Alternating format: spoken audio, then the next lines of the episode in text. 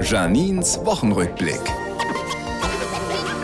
Montag. So, ich habe mir jetzt ein Trimmlichrad bestellt. Wird diese Woche noch geliefert? Das bedeutet, dass ich spätestens ab nächster Woche einen extrem teuren Wäscheständer in meiner Wohnung stehen habe. Mittwoch.